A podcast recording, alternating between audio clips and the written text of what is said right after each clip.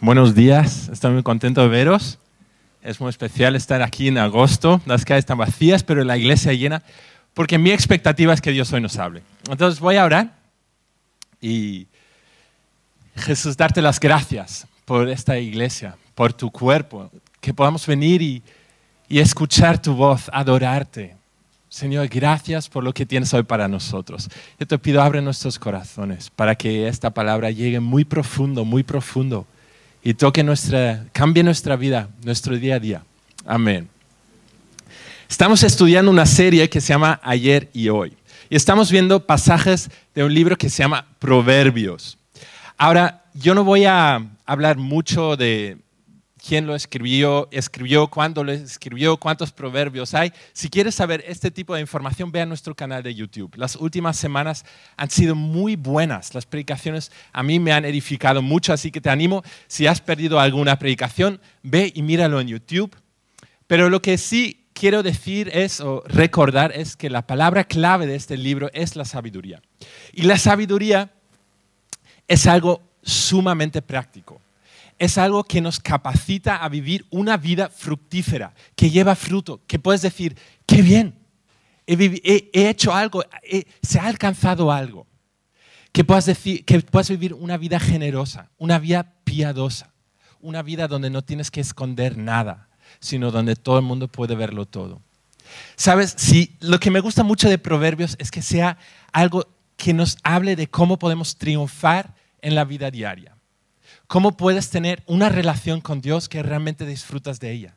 Puedes aprender a cómo tener amistades duraderas para toda una vida. Puedes aprender acerca de cómo tener, cómo restaurar relaciones familiares con hermanas, hermanos, con nuestros padres. Podemos aprender cómo tener un matrimonio fuerte. Si no estás contento con tu vida sexual, entonces lee proverbios nos da muchísima información por qué estamos donde estamos y qué puede cambiar. Si tú dices, yo quiero disfrutar de mi trabajo, no estoy llegando al final del mes, Proverbios nos da pautas, nos da ideas, nos inspira. Y, y habla de cosas tan sencillas como las hormigas. Si quieres aprender acerca de trabajo, mira las hormigas, dice Proverbios. O sea, hay cosas que nosotros no lo pensaríamos, pero ahí están. Entonces, es un libro antiguo, pero es muy relevante. Se escribe hace miles de años, pero si tú dices, yo quiero aprender y quiero cambiar, quiero ver cambios en mi vida, empieza ahí. Hoy vamos a ver solo un versículo, ¿vale? Y quiero compartir muchas de las cosas que os voy a decir, son cosas de mi vida, que yo estoy aprendiendo, cosas que Dios me está mostrando a mí. Y este versículo está en Proverbios 28, versículo 1. Dice, huye el impío sin que nadie lo persiga, mas el justo está confiado como un león. Entonces, cuando estaba preparando este versículo que me encanta, y después de preparar la predicación aún más, habla de dos personas, de dos realidades. Una persona que corre, que huye, y otra persona que no, que está confiada, que está tranquila. Esteban hace unas semanas dijo, vamos, Proverbios nos enseña a tomar un paso atrás, no solo enfocarnos en el problema puntual, sino mirar el contexto. ¿De dónde vienen estas personas? ¿Y a dónde van? ¿Cómo puede ser que vivan vidas tan diferentes? Cuando yo estaba leyendo este versículo, yo tengo muy claro en qué lado yo quiero estar. Yo ya no quiero correr, no quiero huir, yo quiero estar confiado como un león. Ahora, para algunos parece más fácil que para otros, pero este versículo es para todos, no es para un grupo exclusivo. Si tú hoy estás aquí, es porque Dios te quiere hablar con este versículo. Estoy convencido. Ahora, huir significa correr, alejarse de prisa. La RAE dice, alejarse de prisa por temor o por otro motivo de personas, de animales o cosas para evitar un daño, un disgusto, una molestia. Ahora, hay personas que huyen porque alguien los persigue. A lo mejor han, robado, han matado, a lo mejor han cometido un fraude, o todo lo contrario, han defendido, han defendido la verdad, han luchado por la justicia, han, eh, han cubierto y defendido al indefenso, han declarado su fe y ahora alguien va detrás de ellos. Puede ser un agente gubernamental, puede ser la mafia, puede ser cualquier tu, compañero en el trabajo. Hay personas que corren porque en realidad hay alguien que los persigue. Pero este versículo no habla de estas personas. Este versículo habla de alguien que corre, pero no hay nadie detrás. Todo está aquí, entre una oreja y la otra. Todo ocurre aquí. Corren no porque haya un peligro. La segunda parte del versículo habla de una persona completamente diferente. Estaba pensando, ¿cómo piensa alguien ¿Cómo piensa un justo para que pueda estar confiado como un león? Alguien que está confiado dice, hay futuro para mí, hay esperanza. Si algo puede salir bien, a mí me va a salir bien. Cosas buenas vienen a mi vida. Aunque la economía se venga para abajo, yo recuperaré lo que he perdido. No tengo miedo una persona confiada dice, dice, esto no es demasiado difícil para mí. Una persona confiada no dice, yo no puedo, no podré. Esto para todos los demás, yo no. Una persona confiada anda con la cabeza en alto y dice, si me caigo, me vuelvo a levantar. No importa las veces que me caiga. Algunos pueden decir, eso es autoayuda, eso es positivismo, eso es algo, es ingenuo, ingenuo, esa persona no sabe de lo que está hablando, no ha vivido lo que yo he vivido. Pero en este versículo esto no es el caso. Aquí no estamos hablando de alguien que niega la realidad, sino estamos hablando del justo. Estamos hablando de una persona con un cierto perfil. Ahora, ¿cómo es el justo? Eso es lo que vamos a estudiar en esta predicación. Pero el justo anda por la vida no aterrorizado por las circunstancias, sino confiado como un león. Este versículo, entonces, vamos a ver el impío, ¿vale? El problema con la Biblia muchas veces para los que la leemos es que no nos queremos considerar impío. Nadie aquí diría, yo soy impío. Bueno, a lo mejor alguien dice yo estoy mal y soy un impío. Y te felicito. Si tú puedes llegar a decir eso, yo te felicito. Pero muchas veces cuando leemos proverbios, proverbios o cuando leemos otros pasajes de la Biblia donde alguien hace algo horrible, decimos, bueno, esa persona lo ha hecho, pero yo no lo haría nunca. Y ahí está el problema. Nos sentimos culpables, pero nos negamos a decir, que hay maldad o perversidad en nuestras vidas. ¿Y hasta cuándo? ¿Hasta cuándo seguimos leyendo proverbios diciendo, si solo hago esto, me va a ir bien? Ahora, David hace una oración que a mí me encanta. Él dice, Señor, examina lo que hay en mi corazón. El Salmo 139, donde David dice, ay, ¿cómo me has formado en el vientre, vientre de mi madre? también ahí dice, me has hecho maravillosamente, pero mira lo que hay en mí. Examina mi corazón. Pruébame y conoce mis pensamientos y ve si hay camino de perversidad en mí. Guíame en el camino eterno. Ahora, si tú tienes temor, si tú estás corriendo, si sientes que hay algo detrás, esta predicación es para ti. Y quiero que seamos sinceros quiero que oremos esa oración con David.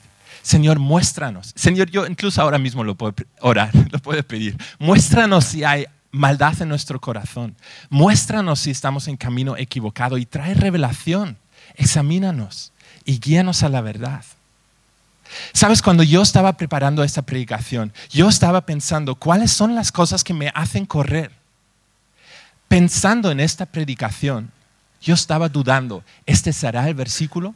Los demás predican cinco o seis versículos. ¿Y yo solo uno? ¿Me quedaré corto después de diez minutos? ¿Les va a gustar? ¿No les va a gustar?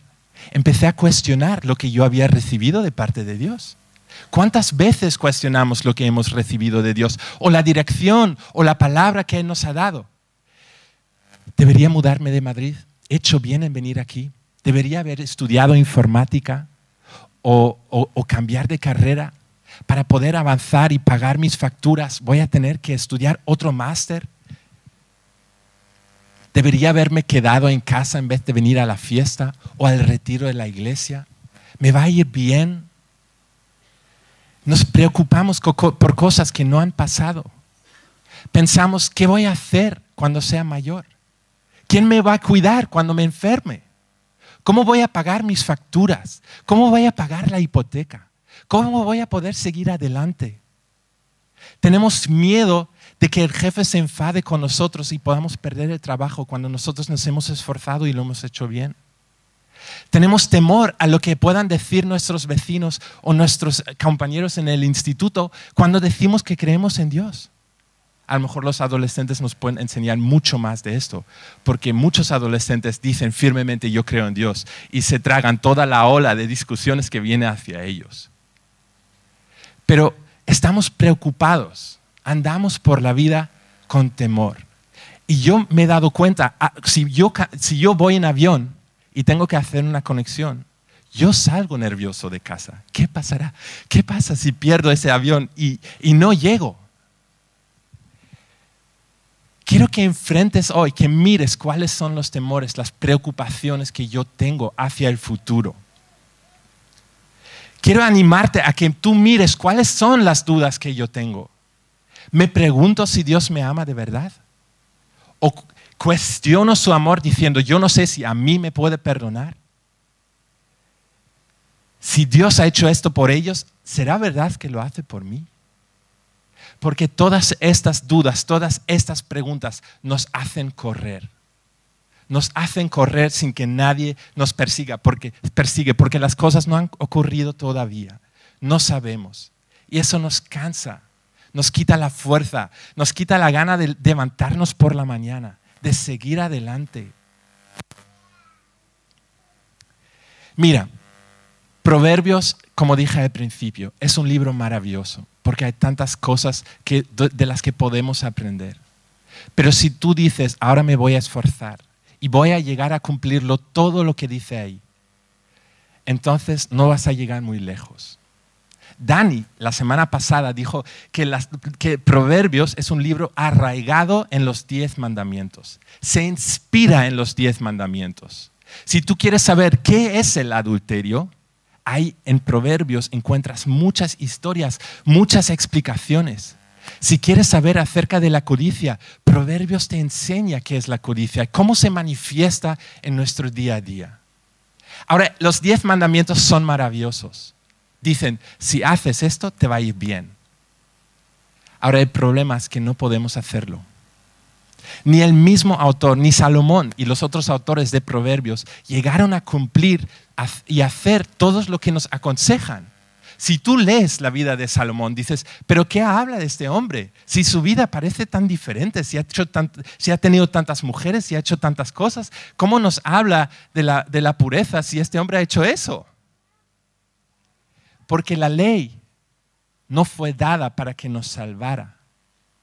Los diez mandamientos fueron dados para que nosotros reconociéramos lo que es el pecado, para que pudiésemos verlo en nuestras vidas, que sea como una luz que ilumina nuestros corazones y diga, esto es lo que hay de verdad. Mira, la Biblia desde el principio habla de personas que fracasaron, que no cumplieron la ley, que no hicieron todo lo que estamos leyendo aquí, sino que fracasaron y les iba mal. Pero la Biblia es un libro que cuenta historias de salvación, una detrás de otra, donde las personas no pudieron, donde personas estaban corriendo, pero Dios los rescató, Dios los salvó, Dios tuvo misericordia. La Biblia es un libro de salvación. Y si lo ha hecho por ellos, lo puede hacer por nosotros. Si tú hoy sientes, yo he hecho algo y por eso estoy corriendo, yo te quiero decir, Dios te quiere salvar. Te quiere sacar de ahí porque Él tiene algo bueno para ti. Él tiene una esperanza, un futuro para ti. Entonces, si tú estás harto de decir lo que, lo que Alan ahora nos dijo, harto de decir, amo a Dios, pero en secreto estás luchando con fornicación, con adulterio, o en secreto estás luchando con el odio, el rencor, dices, yo no puedo perdonar, yo no puedo soltar lo que me han hecho. O si dices, la codicia, no la puedo soltar, la preocupación por el dinero, no lo puedo soltar. Hoy Dios tiene esperanza para nosotros. Y ahora vamos a hacer, vamos a mirar al justo que en realidad nos muestra cómo vivió confiado como un león. Y eso es Jesús.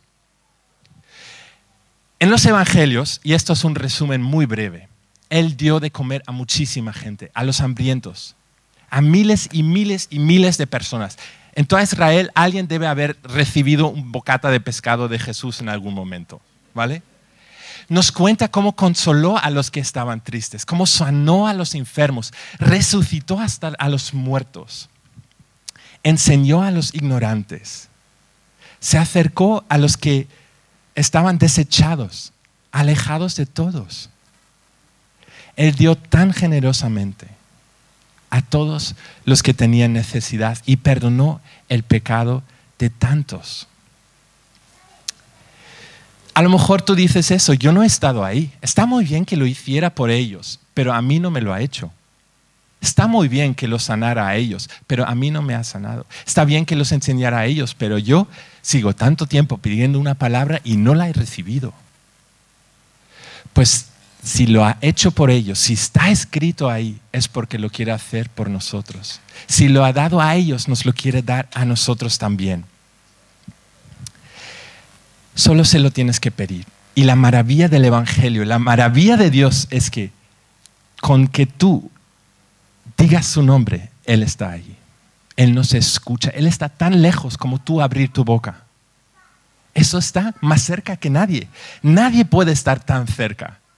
No sé si estás recién casado, quieres estar lo más cerca de la persona como puedas y dices, hasta si te doy un abrazo, me siento lejos. Pero Dios no está lejos. Él está lo más cerca que alguien pueda estar. Entonces, si quieres ver esto, si quieres ver esto, pídelo. Y los que hemos estado en situaciones donde no sabíamos cómo pagar lo que debíamos y alguien nos dio dinero, cuando abríamos la mochila no encontramos nuestro desayuno y alguien compartió un bocata con nosotros, entonces hemos vivido lo que Jesús hizo. Dios proveyó. Y cuando lleguemos al cielo nos vamos a sorprender de las veces que Dios nos ha sorprendido. De las veces que Jesús hizo exactamente lo que dicen los evangelios. Ahora, quiero hacerte una pregunta. Si supieras que mañana sales de casa y alguien te denuncia y te acusa falsamente, ¿qué harías? Si tú supieras que mañana te van a engañar y te van a quitar todo lo que tienes, ¿qué harías? Pues Jesús sabía lo que le iba a pasar cuando él subió a Jerusalén. Pero subió a Jerusalén confiado como un león. Unos pocos días después de llegar a esta ciudad, sus amigos lo traicionaron, lo denunciaron, lo acusaron falsamente, lo llevaron al juez, lo desnudaron, lo, golpearon, le escupieron, lo maltrataron. Pero él se quedó confiado. No se movió, no huyó, confiado como un león. Cuando le clavan a la cruz y hasta él mismo le dicen, bájate de la cruz, corre, salva tu vida, él no se mueve. Se queda confiado como un león. ¿Y sabes por qué? Muchos de nosotros lo sabemos. Lo sabemos aquí, pero no lo sentimos aquí. Sabemos que Él murió como un impío, como un criminal, como, como un adulterio, uh, ¿cómo se llama? Adúltero, como un ladrón, como un asesino, así murió. Pero no lo era. Era justo. Parecía por fuera, por eso se burlaron los que no sabían. Pero por dentro Él era justo. Ahora, hay un versículo en Primera de Pedro 2 y lo quiero leer. Dice, cuando lo insultaron, jamás contestaba con insultos. Y jamás amenazó a quienes lo hicieron sufrir. más bien dejó que Dios lo cuidara y se encargara de todo, pues Dios juzga a todos con justicia. Cristo hizo suyos nuestros pecados y por eso murió en la cruz. Lo hizo para que nosotros dejemos por completo de hacer el mal y vivamos haciendo el bien. Cristo fue herido para que vosotros fuerais sanados. No huyó, sino tomó nuestro lugar. Él recibió el castigo que nosotros merecemos por nuestra crítica. Yo no sé cuántas veces tú sales de un sitio y dices, esto ha sido horrible, no me ha gustado nada. ¿Has visto la atención? Ha sido fatal, pero fatal. Así hablamos. Cuando no nos dan lo que queremos tener. Cristo recibió el disgusto que nosotros merecemos por haber odiado a otros, por habernos reído de otros, por haber actuado con esa arrogancia, menospreciando a los demás. Él fue acusado y denunciado en nuestro lugar. Él pagó por el daño que nosotros ocasionamos. Nosotros muchas veces, yo muchas veces pienso que yo no, yo no hago daño a nadie, pero si hablo con la gente o escucho lo que alguien dice, me doy cuenta que sí. Mi hija, y es maravilloso, Tener hijos es una pasada porque te muestran muchas cosas que nadie más te lo va a decir. Pero a menudo caminamos por la calle y me dice, papá, ¿por qué, ¿por qué estás tan enfadado? Digo, no estoy enfadado, esto es mi cara normal. Me hace pensar, me hace pensar, me hace reflexionar en los pensamientos que yo tengo cuando paso por la calle. ¿Y este por qué hace eso? ¿Y por qué dejó caer esto? ¿Y por qué cruza ahora así si sabe que niños están aquí al lado? ¿Y este por qué no tal? Y eso, y así, así, así, así. Si yo pienso que mi mente está bien, me estoy engañando. Mis pensamientos tienen que ser transformados. Quisiera decir que ya he llegado, pero no. Hasta que nos muramos hasta que lleguemos al cielo, Dios va a perfeccionar a todos nosotros. Ahora, si tú quieres ser perfeccionado, tienes que tomar una decisión. No podemos seguir igual pensando que algo va a cambiar. Si tú quieres descansar y dejar de correr, algo tiene que cambiar hoy. Entonces Jesús hizo todo esto, ¿vale? Y Sofonías dice algo maravilloso. Sofonías 3:15 dice, bueno, voy a añadir la primera parte, ¿vale? En la cruz, el Señor ha apartado tus juicios, ha echado fuera tus enemigos y nunca más verás el mal. Pasó en la cruz. Por eso tenemos que estudiarlo. Mucha gente me dice, pues es mucho, es mucho y es muy cruel y no me apetece leerlo. Y por eso pasan, saltan de los capítulos donde se describe lo que Jesús vivió en sus últimos días. Pero eso es lo más maravilloso de la palabra. Eso es donde deberíamos estar leyendo. Porque fue ahí cuando Él apartó nuestros juicios, cuando echó fuera nuestros enemigos. Es ahí donde encontramos la promesa, nunca más verás el mal. Entonces, con su muerte Jesús nos justifica. Y eso quiere decir que el Dios sublime, el juez, te dice, tú a ti te voy a tratar como inocente, porque alguien más recibió tu castigo. El culpable y el inocente cambiaron de lugar. Entonces, como el que era inocente recibió el castigo, tú, habiendo sido el culpable, recibes sus beneficios y puedes ver como si fueras inocente. Y hay una plataforma o un grupo que se llama la Coalición por el Evangelio, y ellos ahí escriben algo que, en un artículo sobre la justificación que me llamó mucho la atención. La justificación es algo legal, algo puntual y algo externo a nosotros mismos. Cuando Dios nos justifica por medio de Jesús, no es por lo que nosotros hayamos hecho, sino Él nos declara inocentes. Ahora, recibimos perdón por medio de la cruz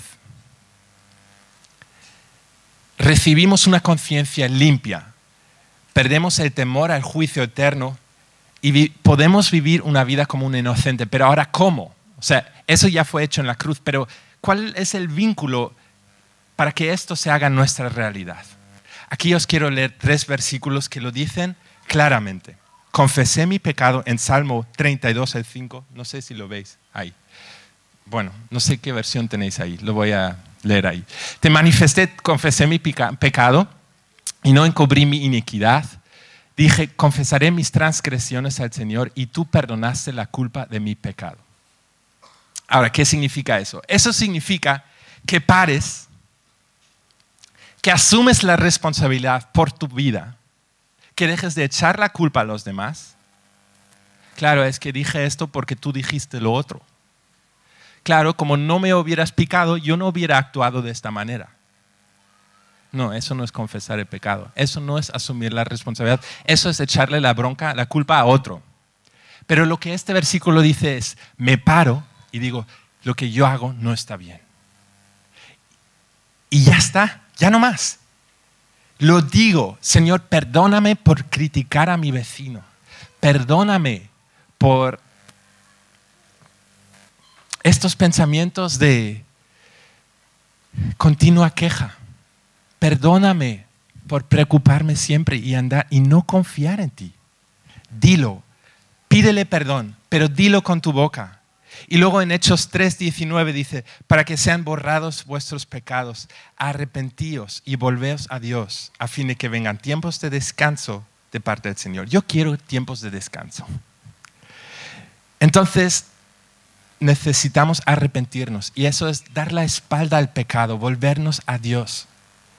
Eso significa decir, ya no más, ya estoy harto, ya no más. Algo tiene que cambiar y va a cambiar. No sé cómo, pero sé lo que tiene que cambiar y estoy determinado, ya no. Y luego confiar en el Señor. Porque en Romanos 10:10 10 dice, porque con el corazón se cree para ser justificado, pero con la boca se confiesa para ser salvo. Quiere decir que si tú crees en lo que Jesús hizo por ti en la cruz, que Dios por medio de Cristo te declara inocente, si lo crees, entonces el cambio se va a producir. Dios lo va a hacer en ti. Dios te va a convertir en justo. Dios va a hacerte justo. Y eso conllevará un cambio de comportamiento. Pero si no creemos, si decimos, esto es para todos los demás, pero para mí no, entonces no va a haber un cambio. Si tú dices, no es justo que Jesús muriera por mí en la cruz, entonces sales de aquí sabiendo que un día te vas a enfrentar en el juicio eterno y no no va a haber perdón para ti. Si nosotros decimos esto es para todos menos para mí, no lo vamos a recibir. Esto solo es para los que creen. Y creer no es un privilegio de unos pocos, es una decisión tuya. Tú decides lo que crees. Yo decido lo que creo. Yo decido. Te quiero animar aférrate a la cruz y si dices no puedo creer, dile Jesús no puedo creer, ayúdame, ayúdame, ayúdame, muéstrame qué tiene que ver conmigo, ayúdame, cambia mi corazón. Entonces, la justificación implica juicio. Este versículo tan maravilloso que el justo, el impío, corre, huye sin que nadie lo persiga y el justo está confiado como un león, implica un juicio implica juicio eterno, implica que un día vamos a rendir cuentas delante de Dios. Pero si hoy recibes perdón, si hoy miras la cruz, que hoy confías que todo lo que Cristo sufrió en esos días lo hizo por ti, puedes salir de aquí con la convicción de que vas a entrar en el cielo, con una conciencia limpia.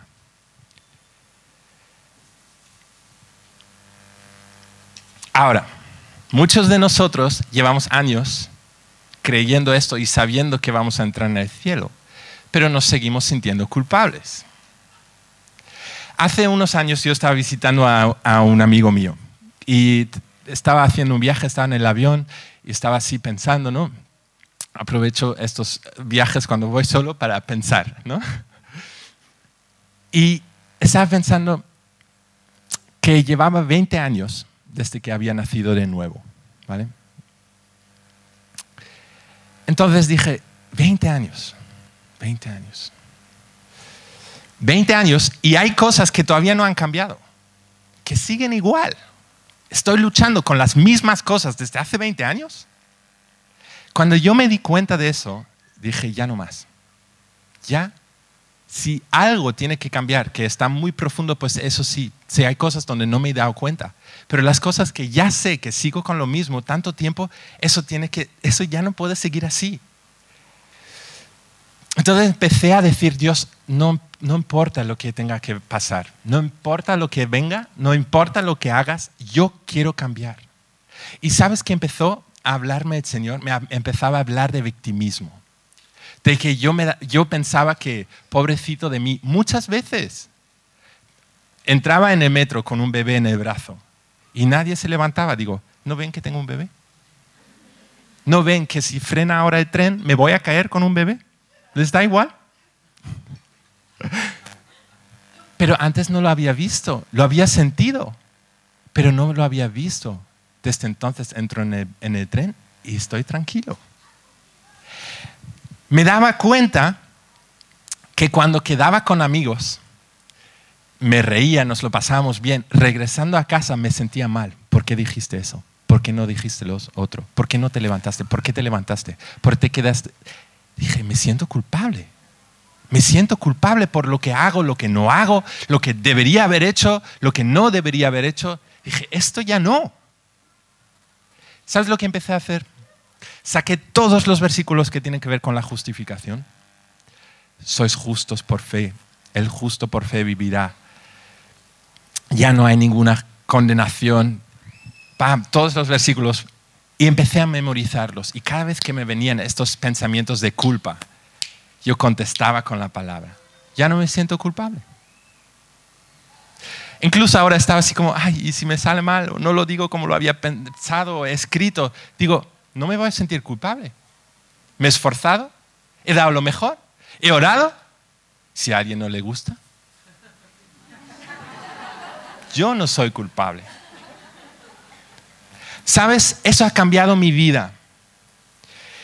Lo que dije antes, yo me preocupaba mucho por perder una, una, conexión en el avión, por lo que podría pasar, mucho. Nidia siempre decía, pero ¿por qué estás tan nervioso? Solo viajamos a Alemania. Digo, sí.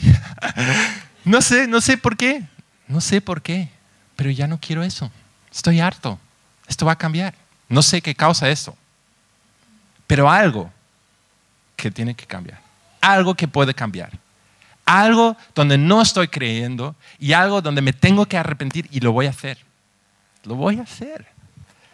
Ahora, si tú estás huyendo sin que nadie te persiga, yo te animo que hoy digas, ya está, ya está, no más. Empieza con esto. Todos los cambios vienen por el arrepentimiento y la fe. Todos los cambios en nuestras vidas vienen porque miramos la cruz y porque leemos la Biblia diciendo, a ver si hay maldad en mi corazón. Y Señor, tú lo vas a cambiar. Yo no la leo la Biblia para que yo me sienta condenado o mal, sino para que reciba libertad. Entonces, hoy tú puedes creer, si lo quieres, puedes creer que Jesús te ama tanto que se entregó por ti que con su sangre te declara inocente, que por su amor en la cruz te salva de la ira de Dios, la ira venidera, sobre la predicamos muy poco, por cierto. Es por fe, justificados por la fe, tenemos paz para con Dios por medio de nuestro Señor Jesucristo. La confianza no viene porque tú dices, ahora yo voy a ser como un león. No, la confianza viene porque Dios te ha declarado justo, inocente, está anclada en la cruz y es un resultado de lo que Jesús hizo por nosotros. El justo es justo porque ha creído en Dios, no porque lo ha hecho todo bien. El justo deja que Dios se encargue vive con una nueva identidad. Dios nos declara inocentes, eso es algo externo, es una declaración de parte de Dios. Y ahora nosotros tenemos el privilegio de aprender qué es lo que significa eso para mi mente, para mi corazón, para mi diario vivir. Eso es algo que podemos descubrir con Dios y Él nos va a mostrar cómo actúa alguien que ha sido declarado justo. Alguien que sabe que las cuentas están arregladas y que ya no es culpable. Esa identidad cambia nuestra forma de, actuar.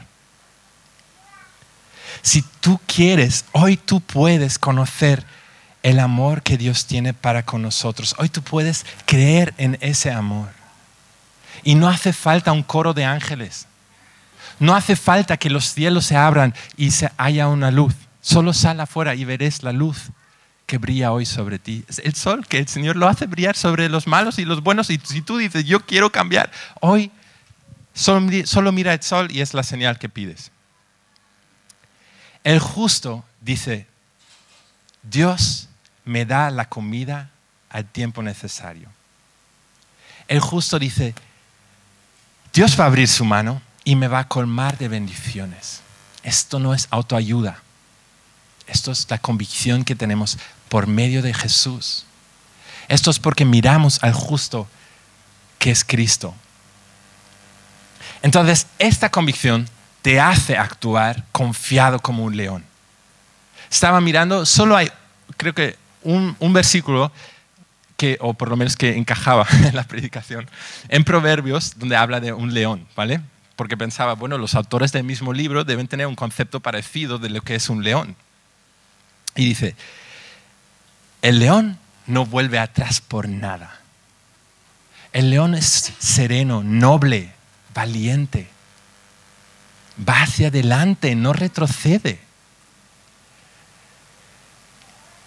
Hay una certeza, y tú y yo la podemos tener, que nunca más veremos el mal. Y no estoy hablando de que eso signifique que en esta vida no tengamos enfermedad o que algo pueda ocurrir, un accidente o cualquier cosa. Esas, esas cosas pueden pasar. Pero eternamente no veremos el mal. incluso cuando cosas horribles ocurren, por dentro podemos estar confiados. Confiados de que Dios va a hacer algo bueno. Confiados de que todas las cosas cooperan para bien para los que aman al Señor.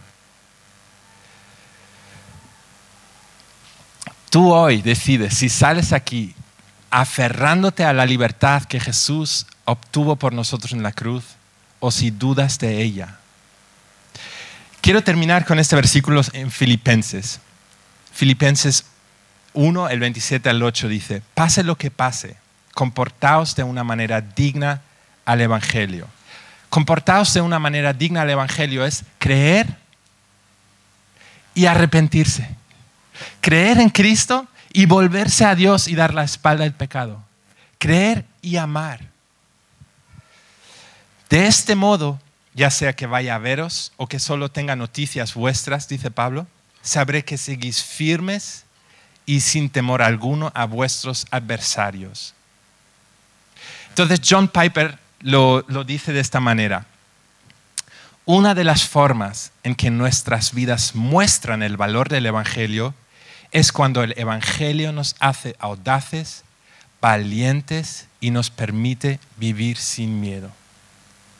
Esto es lo que Dios tiene hoy para nosotros, para cada uno de nosotros. Si quieres que alguien ora por ti, si quieres venir a confesar tu pecado, si quieres que alguien te bendiga, ven adelante, ven delante con la fe de que hoy miramos al justo, que es confiado como un león.